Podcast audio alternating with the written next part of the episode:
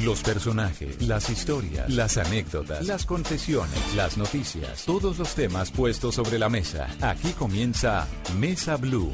Presenta Vanessa de la Torre en Blue Radio y bluradio.com. La nueva alternativa.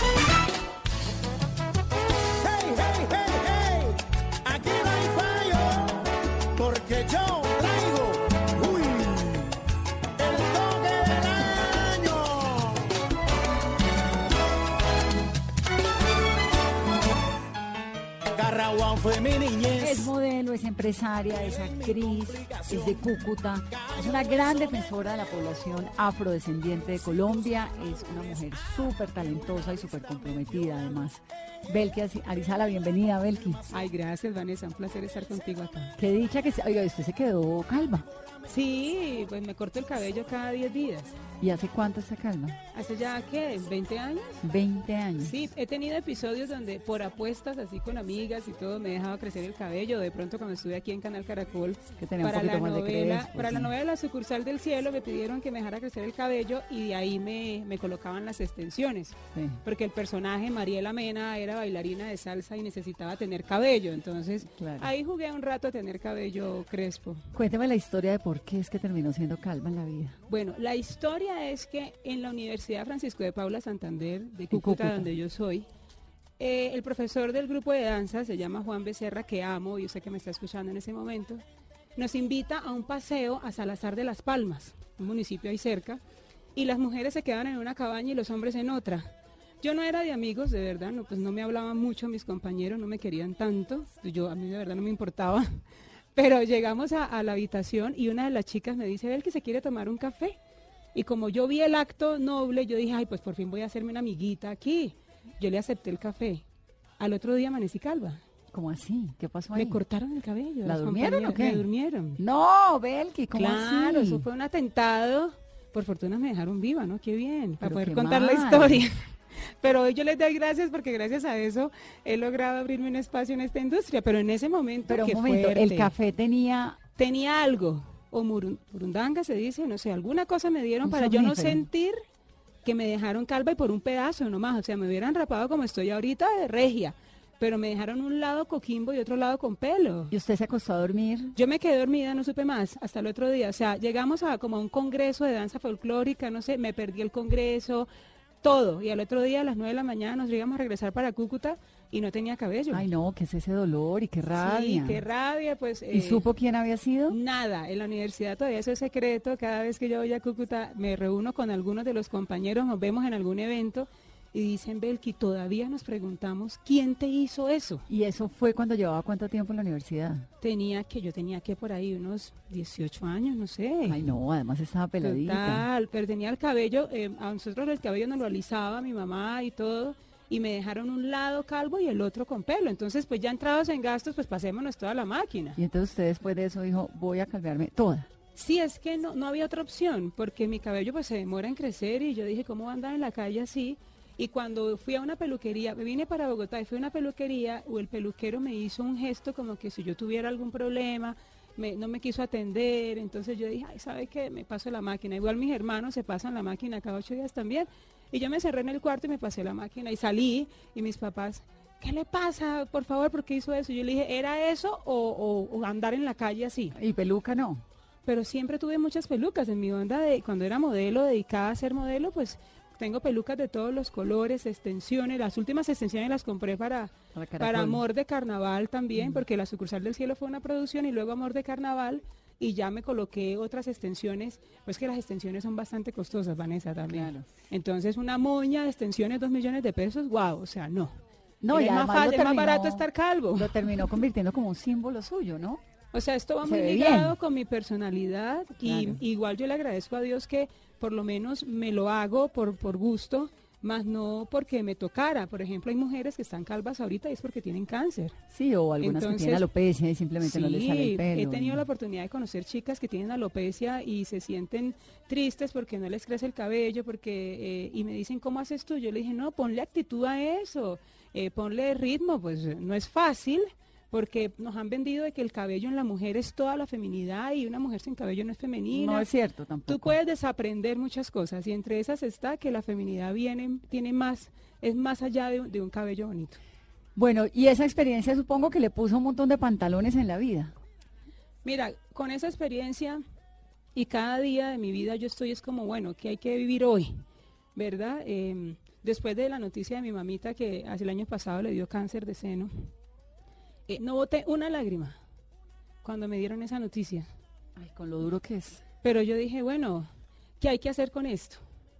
¿Qué mensaje tengo que llevar con esto? Porque por algo Dios te lo pone a vivir. Entonces hice un desfile y la puse a desfilar a ella, con niños enfermos de cáncer, niños con leucemia, con cáncer en sus piernas, en, en- en la sangre. Mm. No, eso es otra película, Vanessa, es diferente. Entonces, pues cada día digo, bueno, lo que tú quieras, lo que, lo que haya que vivir.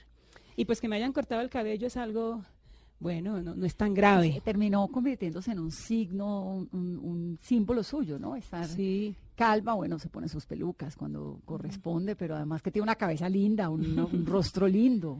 Se ve sí, bien. pero bueno, no sé, yo no sé, siento que yo no, sa- yo no sabía eh, que esto iba a generar alguna, la reacción que generó cuando yo llegué a México sin cabello en las agencias. eh, A modelar. Era, era el hit en México trabajar. eh, queremos contratar a la modelo calva, a la colombiana. Entonces, calva, colombiana, negra. eh, no, yo tenía ahí muchas etiquetas. Entonces, ahí me contrataban para todo. Y ese fue mi sello y seguiré haciéndolo. Y cuando eh, me llamaron hace poco para un casting y me informaron que si me atrevía a traer peluca al casting, yo les dije, no, ya me veo muy de mentira con, con esa peluca. O sea, y las pelucas son naturales, yo las mando a hacer. Y pues las llevo cepilladas y todo, pero yo siento que me veo otra mujer. Claro. Y bueno, No, eh, pues es como sé, si yo me levanto con el pelo rubio mañana. no sé, Otra cosa. es diferente, es difícil porque está uno acostumbrado a verse de una manera, pero en este medio del entretenimiento hay que reinventarse todo el tiempo. Belki, usted llegó a ser una modelo muy importante en Colombia, en el modelaje, hizo una carrera tremenda, en México le fue súper bien. ¿Cómo llegó a ser modelo? Cuando el destino lo tiene diseñado, ¿no? Yo quería ser era señorita Colombia. Bueno, eso también lo sé. Quedó de segunda en señorita Cúcuta, ¿no? eh, señorita Cúcuta, pero yo después fui señorita Colombia por decreto. Bueno, pero, pero, no, pero primero cuénteme lo de mis Cúcuta. Eso fue en 1996 que terminó de virreina, porque ahí vamos a pasar ahora al modelaje. Sí, terminé de virreina y, y me, me dio mucha rabia, pues es en esa inmadurez, me dio mucha rabia porque yo quería ser señorita Colombia y me veía con la corona y me soñaba viajando por el país. Y cuando me dice alguien del público, me dice, mira niña, usted bájese de la nube porque usted nunca va a ser señorita Colombia, es que usted es negra. Esa razón yo no la entendía. O sea, yo decía, pero ¿qué tiene que ver el color de la piel? Me dice, no, en Colombia jamás va a ganar una mujer de raza negra, señorita Colombia. Eso fue, yo tenía 16 años y cuando yo, 16 no, 18 años y cuando yo veo que gana Vanessa Mendoza, Claro. pasaron 70 años para que ganara Vanessa. Sí, pasaron 70 años de la historia. de la del reinado en historia del reinado para que le, le pusieran una corona a Vanessa Mendoza. ¿Será que fue como en el 2000, 2003, 2001? Ya voy a averiguar, Vamos ya le voy a averiguar. contar. Y yo la felicité, me conseguí el teléfono y la felicité. Y Franklin Ramos, que era su maquillador, me dijo, Bel, que ayúdame con las pelucas que tú tienes. Necesito ponérselas a Vanessa para unas fotos que le iban a hacer. Y yo les presté mis pelucas porque son de muy buena calidad. Pero yo le dije, ojalá que ella no se pusiera nada de eso. Ojalá que algún día haya una reina que llegue así, En el calva. 2001 fue, Eso, señorita el Colombia. 2001. Preciosa, Vanessa, gran amiga de esta Preciosa, casa y también. me parece súper que tenga tan claro su liderazgo. Después ganó ahorita, ganó Andrea Tobar. Claro. em, Sí, se han ido abriendo puertas, pero usted entonces en Cúcuta en el 96 pensó, esto no va a pasar. mira que yo soy bastante insistente y bastante terca. Sí. En algún momento dije, no, pues ya que ya no se puede, ya hoy tengo 25 años, ya no se puede, ya estaba en México. Y cuando llego a México, la- el consulado colombiano en México me ofrece ser señorita Colombia por decreto. O sea, y resulto representando al país en un concurso que se llamaba Miss Teen, Miss Turing's Universe. Era un una competencia por hablar del turismo de, de su país. Sí. Y yo fui la embajadora del turismo colombiano allá. Eh, yo confundía si era primera finalista ser virreina o princesa. Yo quedé princesa. Pero yo siempre me, me involucré que yo había ganado eso porque yo fui la mejor esa noche. Eh, di la respuesta, puse a todo el auditorio a bailar cumbia.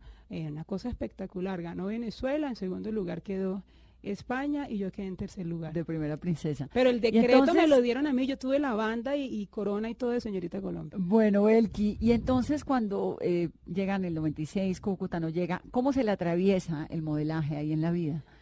Pues tocaba de alguna manera llegar a ese propósito que era ser señorita Colombia, esa era mi terquedad. Entonces yo dije, bueno, llego a Bogotá y me meto de modelo y estoy cada vez más cerca. Y como modelo se me fueron abriendo más las puertas que, que con la idea de ser señorita Colombia. Entonces fui modelo de tallaje de, Hernán Sajar, eh, de Ángel Yáñez, empe- desfilé con todos los diseñadores de acá. eh, y poco a poco empecé a abrirme espacios, pero toda la gente me veía como modelo. Y además con este look Claro, es que siempre tuvo un look de modelo, alta, Sí. flaca, Y exótica. era, y era modelo de alta costura, porque no tenía ni Una busto, ni pasarela cadera, impecable. nada. Claro, y empecé a perfeccionar mi pasarela y tomaba cursos y también ya uno lo tiene adentro, ¿no? O sea, tú naciste para ser comunicadora social, tú naciste para ser periodista y yo sentía que yo tenía un propósito, que Dios me había diseñado este cuerpo, eh, la cara, la actitud, no sé, la personalidad, que fui poco a poco eh, irla, irla desarrollando, porque también llegué muy joven a, a los medios, pero pues me, se me abrieron las puertas y tenía que aprovechar. Belki, Cúcuta no es Cali, digamos. Me refiero pues a que la población afro en Cali es, yo soy caleña, yo tengo sangre negra, yo crecí rodeada de personas de sangre negra, afros en, en, en Cali. En Cúcuta no, ¿no? En Cúcuta eh, hay un barrio que se llama El Aeropuerto, queda cerca al aeropuerto Camilo Daza y es solamente de personas de piel oscura. O Pero sea, digamos son, no es, no hay mucha gente de piel oscura Sí, o en esa época en la que usted creció, ¿sí? No, donde yo estaba, no, en el colegio éramos mis dos hermanas y yo, las únicas mujeres de eso me oscura en el refería. colegio. Sí. Pero en este lugar yo siento que, que si tuvieron, tuvieron que haber llegado desplazados de alguna zona o, o no sé, eh, eh, digamos mi familia se fue a vivir allá porque mi papá trabajaba en Venezuela, entonces estábamos ahí, nos criamos con el Bolívar, eh, con la comida venezolana, todo, mi papá es colombo venezolano, eh, trabajaba en el metro de Caracas mi papá y nosotros teníamos que estar en Cúcuta.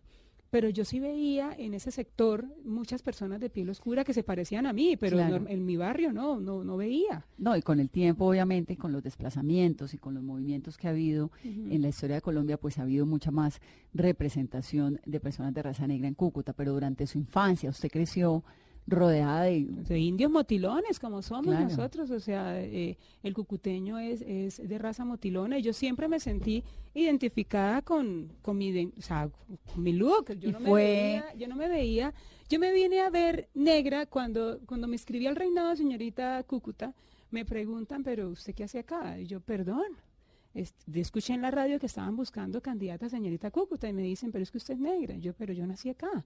No, algunas cosas se me hacen como que no, no las entiendo. Si yo nací en un lugar, ¿qué tiene que ver el color de la piel con ese lugar? Total.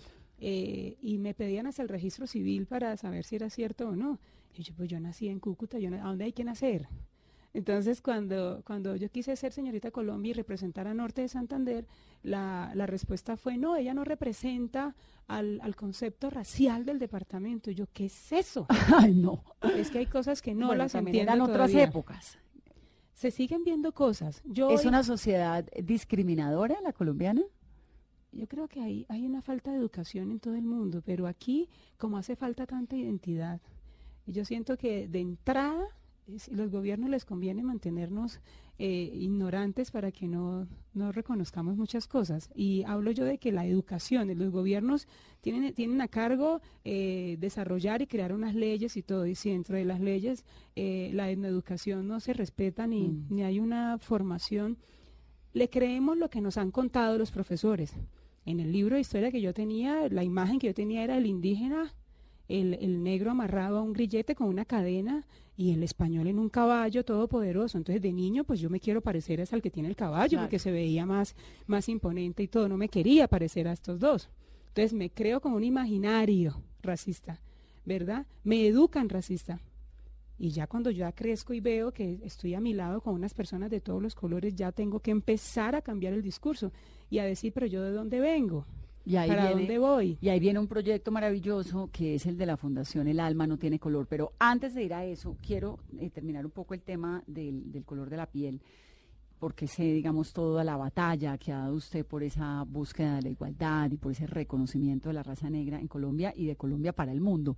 Ser modelo de raza negra en la época en que usted fue, Porque hoy en día, yo creo que hoy en día sí hay como una conciencia distinta, hay un reconocimiento y un respeto, sobre todo por las diferencias étnicas, distinto y, un, y una valoración. Lo veo hoy en día distinto, pero supongo que en la carrera del modelaje tuvo que haber sido más comple- eh, complicado. Sí, porque pues yo no fui la pionera. Yo tengo que darle los créditos a, a otras chicas eh, que ya venían aquí en Bogotá ganándose el espacio, pero justamente yo llegué en el momento donde ya, ya la efervescencia estaba. O sea, se tenía que, tenía que ser visible la cosa. Antes de pronto ellas las metían a un desfile, otro no.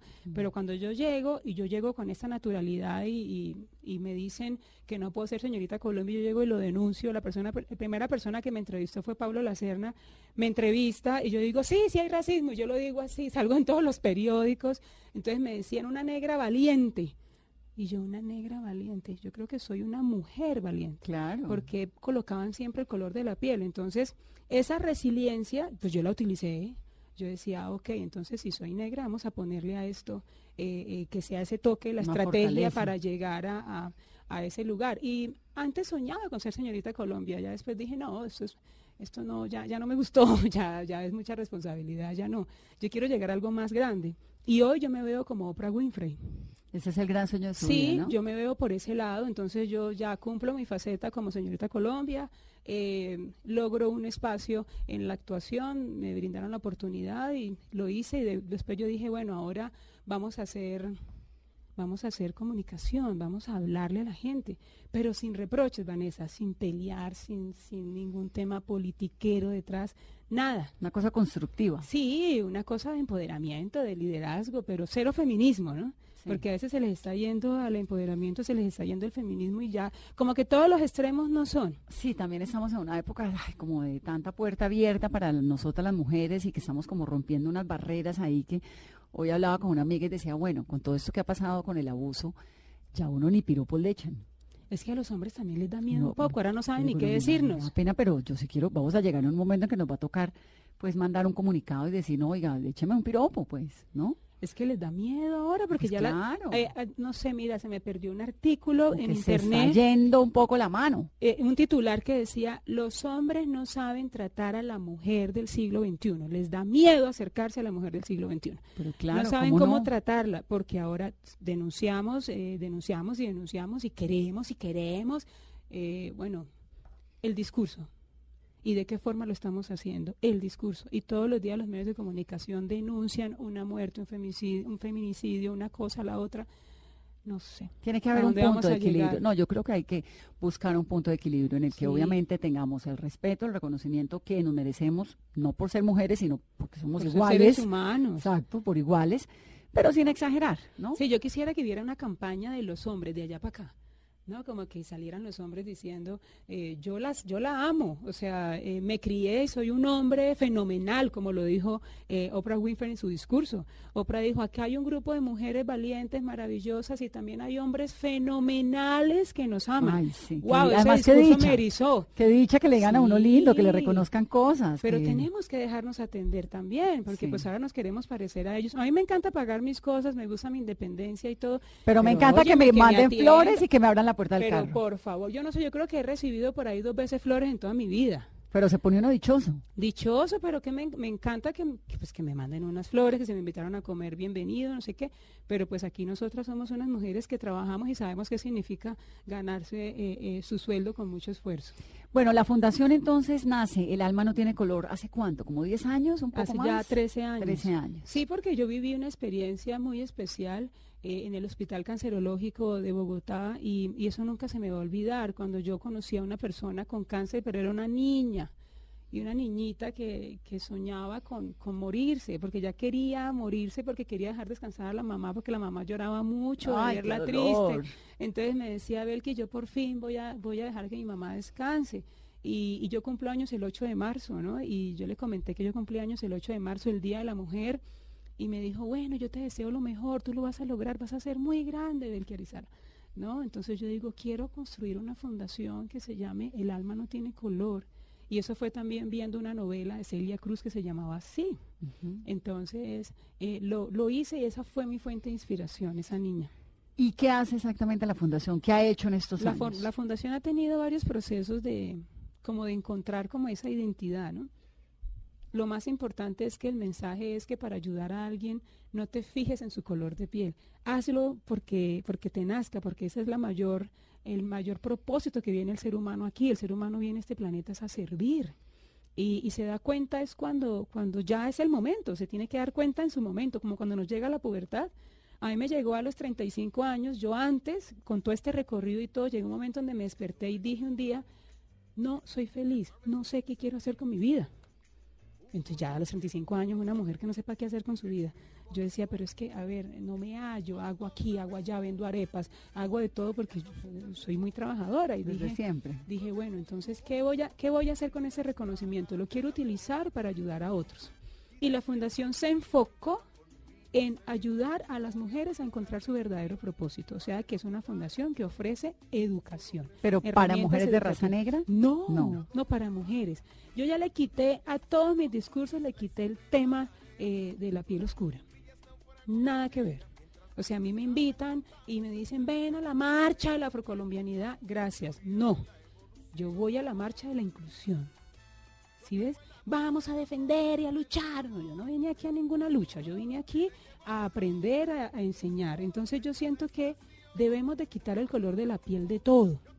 Ah, una vez me dijo un director de televisión, eh, ¿tú pretendes ser protagonista de una novela? Y yo, claro, me dice, no, un negro jamás se lo van a dar. Yo dije, pero si soy buena actriz, ¿por qué no? Me dice, no, es que a un negro no se le puede dar protagonismo porque se la sale creyendo. No sé. Bueno, pero si, ¿cómo si no? eso está pasando. Se no la sé. sale creyendo todo el mundo en todo lo que hace, ¿no? De eso No, se trata también la dije, vida. Bueno, yo creo que yo no debería estar acá metida en un estudio de grabación, yo debería estar en un frente a un micrófono, porque yo quiero denunciar esto, pero con arte. Entonces yo hago desfiles y, y por los laditos meto el mensaje y en mis desfiles están niñas de todas las formas, a lo ancho, a lo largo, eh, hay niñas en silla de ruedas, hay niños con, niñas con discapacidad auditiva, todas que me buscan no porque sea una mujer de piel oscura, me siguen por mi discurso y porque se ven identificadas Por un conmigo. tema de empoderamiento. Sí, y yo en mi, en mi escuela recibo a todas las mujeres. Ah, Yo no tengo nada que ver con, con el tema de que si son de piel oscura o no. Belki, usted estuvo eh, moviendo, empujando, no sé si fue su creación, un concurso nacional e internacional de belleza Sí. y talento, señorita afrodescendiente. Sí, claro. ¿Eso no tiene, no va en contravía del No. proyecto? Respóndamelo en segundos. Vamos a hacer una sí. pausa corta. Continuamos en breve en esta conversación Y más salsita. con la bella Belki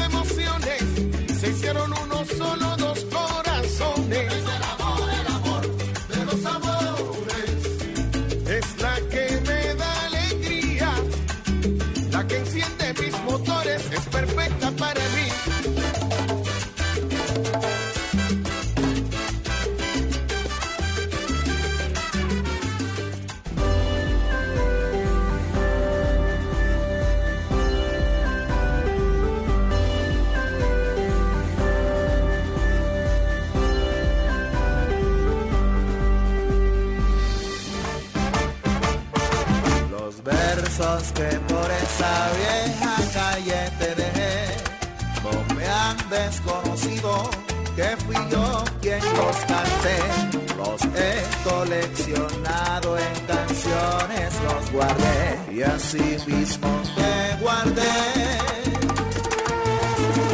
Para no sentir dolor salen las promesas que me haces sin amor.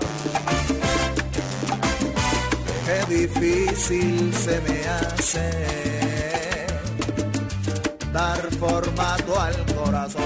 Continuamos, es domingo, esto es Mesa Blue, estamos conversando con Belki Arizala. Belki, el año pasado, ¿cuánto lleva ese concurso nacional e internacional de, de belleza y talento afrodescendiente? Ya vamos para la quinta versión. Bueno, pero eso no es contradictorio. Digamos, una mujer que habla de que no hay que estigmatizar a las personas por la raza, no sé qué, y tiene un reinado afrodescendiente, no, no lo entiendo. Lo que pasa es que eh, en mi verdad, ¿no? Yo, yo tengo una verdad y yo la defiendo, yo no sé las demás personas cómo me lo vayan a interpretar, pero yo cuido mi, mi verdad. Afrodescendiente, descendiente de África. La palabra yo la divido Todos en dos. somos. Entonces, como el origen de la raza humana es de África, eso es lo que, lo que leí en, en algunos libros, inclusive hay un libro maravilloso de Diana Uribe, espectacular, ella se internó en África y se llama África, mi segunda raíz, entonces pues lo tengo cada vez más confirmado. Todos somos africanos. Todos. La melanina tuya y la bueno, mía, el ser humano, de Mírame. hecho, ¿no? tú que me pongamos aquí, mira, me- eh, te, te falta un poquitico más y ya, y nos parecemos, pero el color de la sangre tuya y mía es exactamente. O sea que solamente es un tema de color de piel nomás. Pero entonces, ¿por qué el reinado se llama así? porque necesitaba colocarle una cascarita para hablar del tema, porque en Colombia hay muchos reinados. Si yo pongo sea, ¿fue una estrategia publicitaria? sí, reinado de talento, ¿quién va a ir, Vanessa? Nadie. Nadie va. Pero toca ser afrodescendiente para Reinado ir. de chicas líderes, no. Afrodescendientes como somos todas, Pero toca ser de raza negra para ir. no, como somos todas, entonces puedes participar tú. Mira, la señorita Bogotá es una niña mestiza de cabello rojo. La señorita se inscribió ahorita que la señorita Fusagasugá, latina, una mujer que me dijo soy del campo y quiero representar a mi campo en este reinado. Cabello negro, largo, indígena. Eh, la, la de Guapi es una niña de piel oscura, la del Chocó una niña de piel oscura. Tú ves un mestizaje allá, la niña de, de la región de Sumapaz, una niña mestiza de cabello castaño. Aceptaron el concurso, ¿por qué? Porque les pareció muy interesante proponer algo diferente. Y el concurso, ¿qué se gana? La que gana. Se gana una beca de estudios universitarios, sea en pregrado, posgrado o educación continua. Entonces, si la chica está estudiando Derecho y, y está haciendo pregrado en Derecho, pues termina, se puede ganar una especialización en, en- en esa carrera. ¿Y cómo se financia ese premio?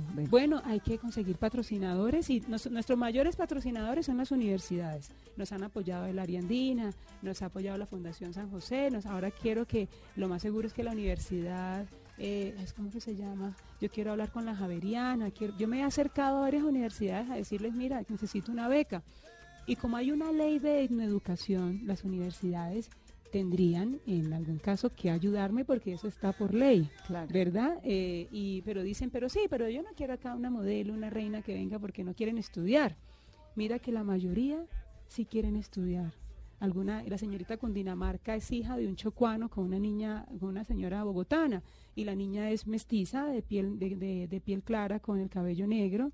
Entonces, cuando yo digo reinado afrodescendiente, los medios creen que es un reinado donde van a salir solo niñas de piel oscura. Y la llamamos Y eso ya genera un titular. Entonces, cuando dicen titular, Ay, la señorita afrodescendiente es rubia, y todo el mundo va a darle clic a la foto. Y la chica sale diciendo en un discurso, es que yo también soy afro. Y por ahí arranca esa construcción de paz, porque estamos hablando de una identidad, porque todos pertenecemos a una sola raza y es la raza humana. Quítale el color de la piel a eso, pero necesito manejar la estrategia porque si no, ¿quién me- me va a parar bolas? No. De eso se trata.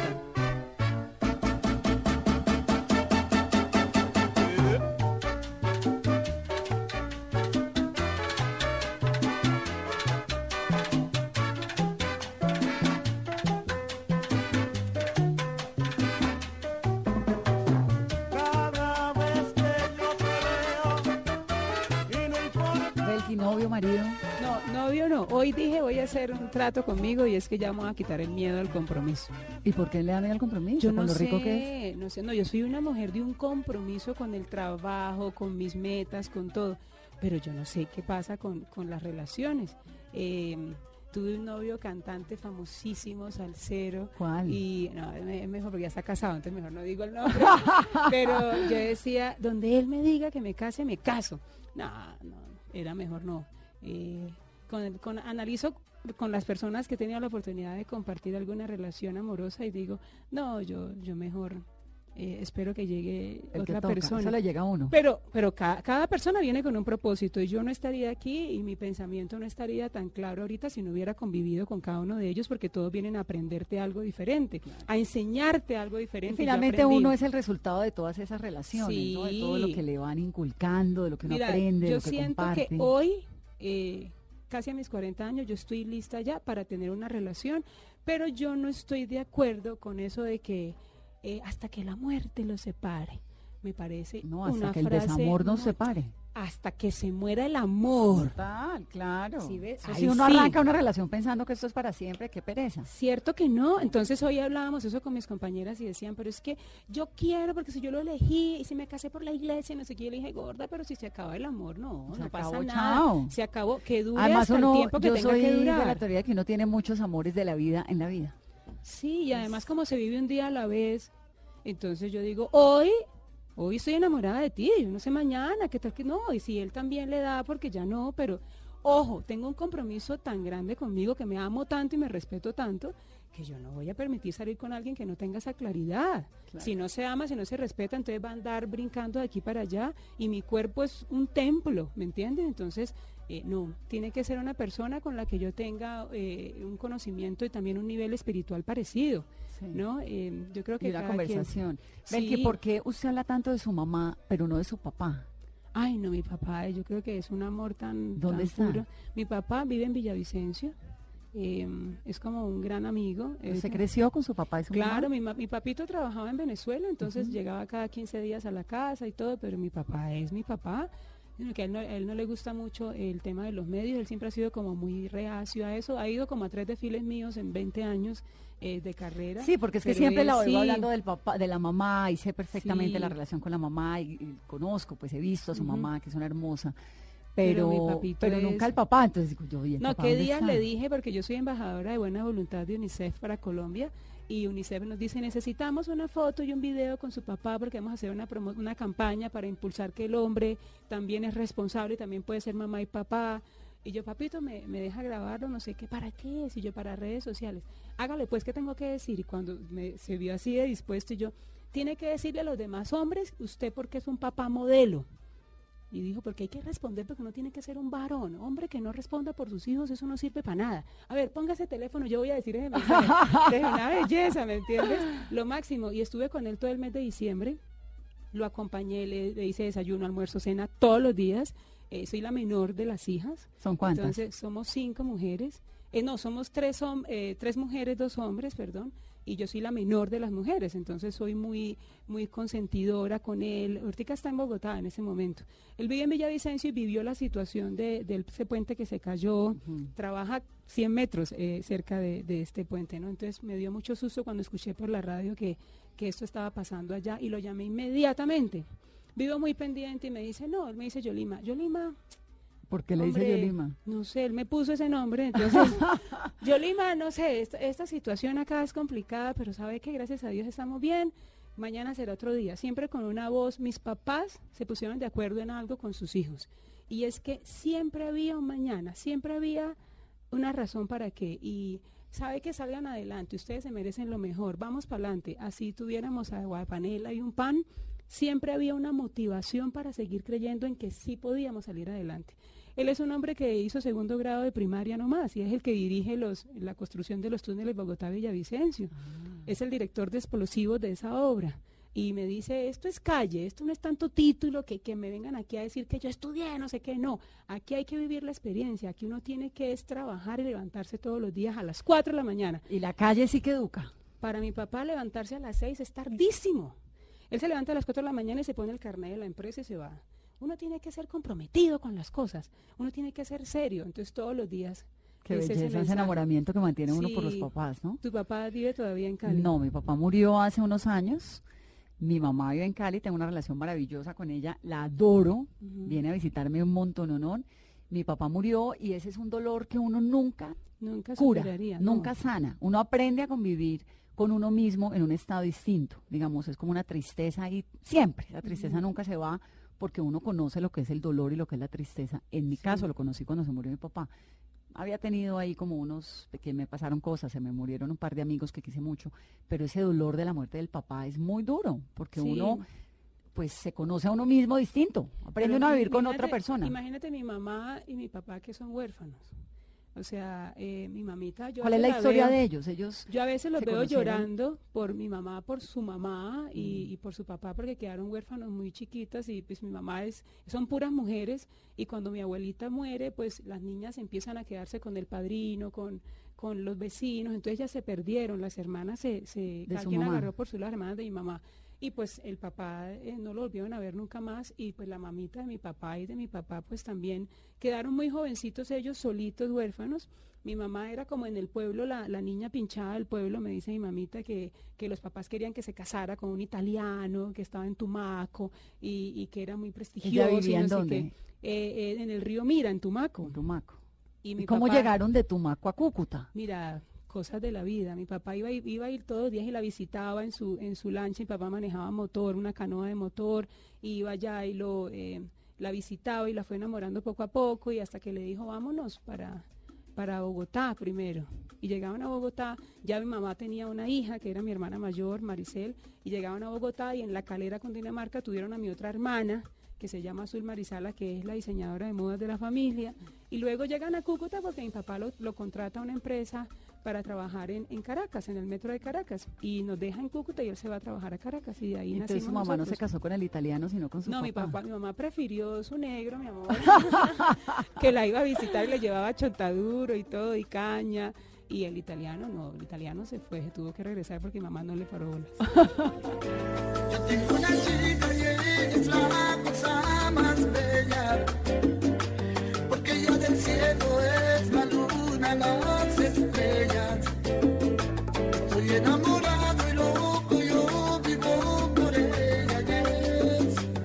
es que la más bella es Belki Arizala. Belki ha dicho que quiere ser la ópera colombiana. Sí, Eso lo estoy oyendo hace un par de años. Sí, y estoy ahí. Es está trabajando por eso. Sí, ahora que acepté la propuesta también de hacer radio, eh, me encanta, estoy haciendo radio y Es radio por internet. por radio internet, digital. sí, es radio digital, el programa se llama Bla Bla Bla, eh, se escucha eh, por internet, radio online, me encanta ¿Cuál es la experiencia, www.radioonline.com.co, eh, en Facebook nos pueden escuchar todos los días, de 9 a 11 de la mañana se hace radio todos los días, en, en Radio Online Colombia, en Facebook y en las redes sociales también nos pueden ver, pueden escuchar. Y me gusta porque me, me permiten contar historias a mi estilo y yo hablo de la sección de turismo, porque amo hablar de mi país, amo hablar de esos rincones de Colombia que no se promueven tanto y quizás también porque están en, estaban en una lista roja y ahora con esta construcción de paz me encanta poder hablar de los pueblos posconflictos. claro. Eh, y todos los días doy como esa sugerencia, váyanse a Tumaco, váyanse a Recomiéndeme Guape, ya váyanse a- dos lugares en Colombia que uno no puede perderse. Mira, hay que ir a Tumaco. Bueno, Hay que llegar a. Tumaco e ir a Boca Grande, Tumaco, ¿no? Pero Boca Grande todavía es lindo. Yo Es lindo. estuve muchas veces en vacaciones en Tumaco, que es esa combinación de mar con manglar, con ese río enorme.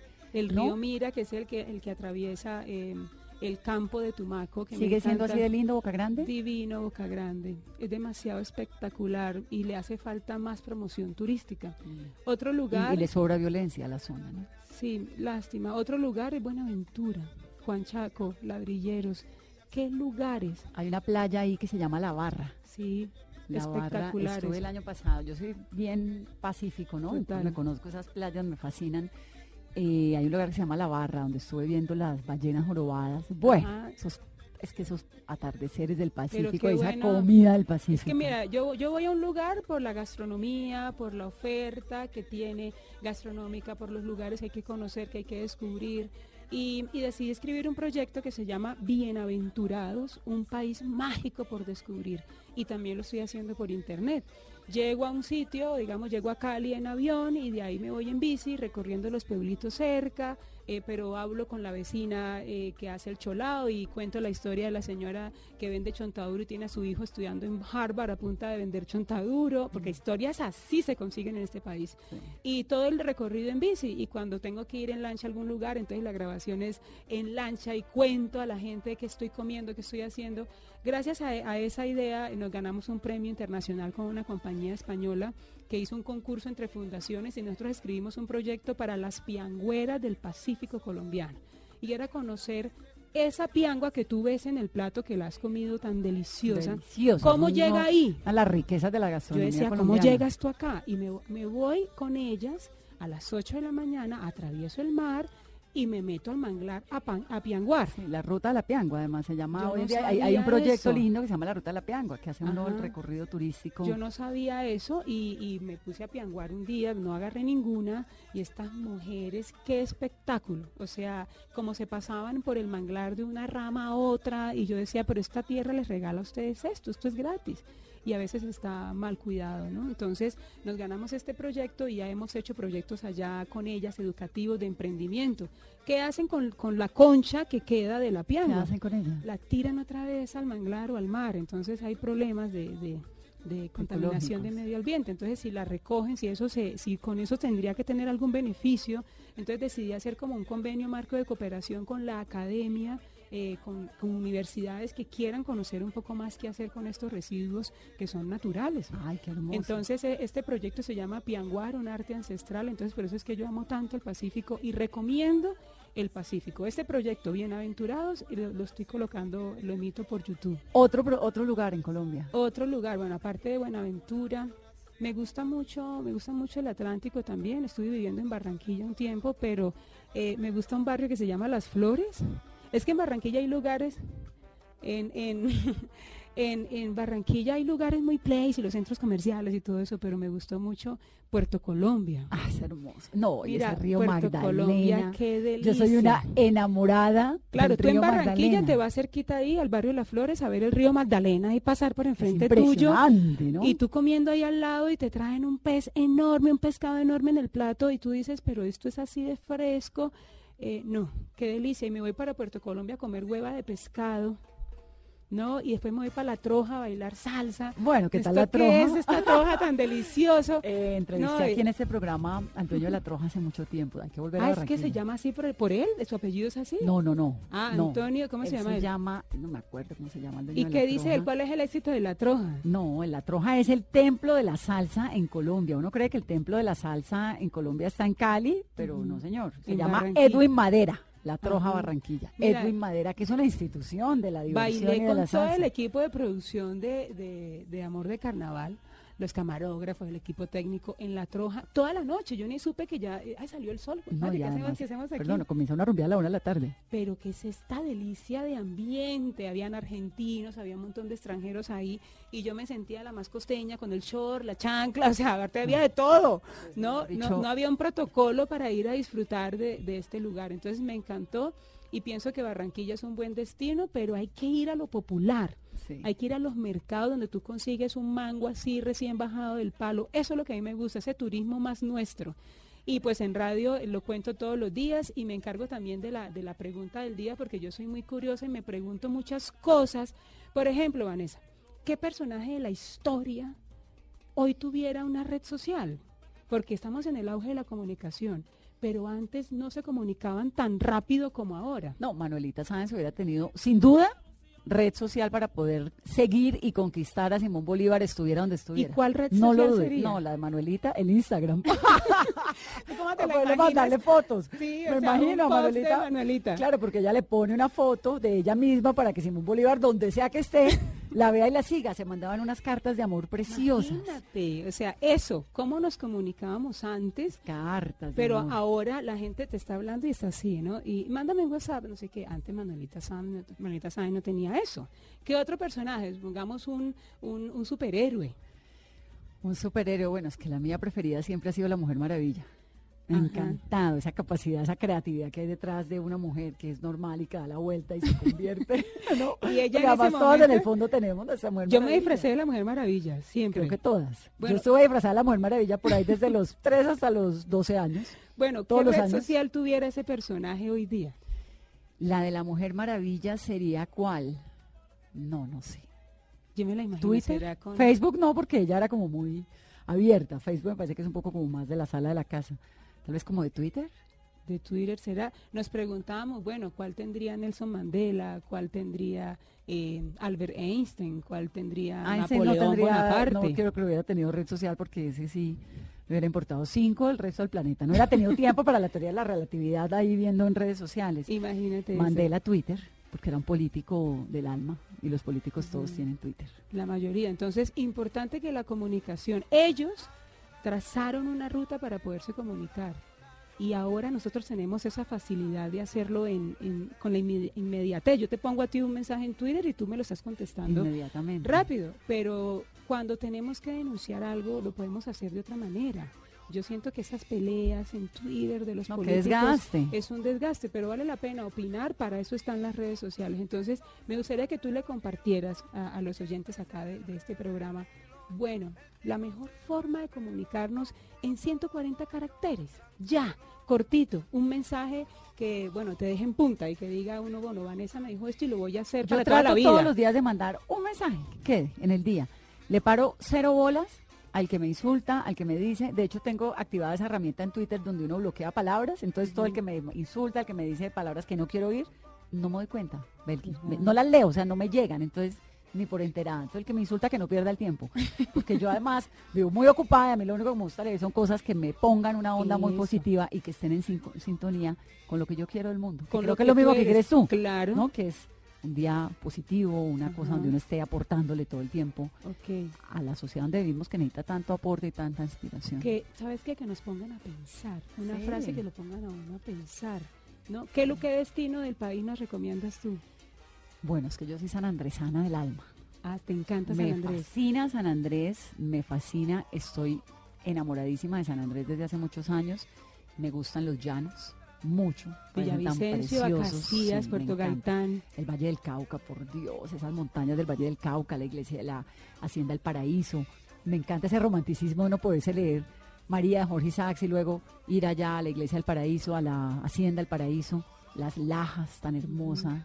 Eso es en Nariño. Nariño, esa iglesia, La bueno, Virgen de Laguna Lajas, la Cocha. Ajá. todo. Hay que viajar juntas, Hay que que se nos acabó el viajar a. Colombia. Terminó Colombia. mí siempre me pasa en este programa. Vanessa, muchísimas gracias por la invitación y qué bueno que este programa le llegue hoy domingo a la mente, a los pensamientos de, las, de la gente, de los oyentes y al corazón, porque es ahí donde sentimos todo y ese es el motor que nos impulsa a ser cada vez mejores seres humanos. que le metamos un granito de optimismo y de mucho amor a nuestro país. Belki Arizala, El alma no tiene color, así se llama la fundación. Ha dado mucho de qué hablar y lo que se viene. Que tengan Gracias. ustedes una muy feliz tarde de domingo. Soy Vanessa de la Torre. Belki, siempre bienvenida. Ay, gracias. Un beso a todos y recuerden que para ayudar a los demás, el alma no tiene color.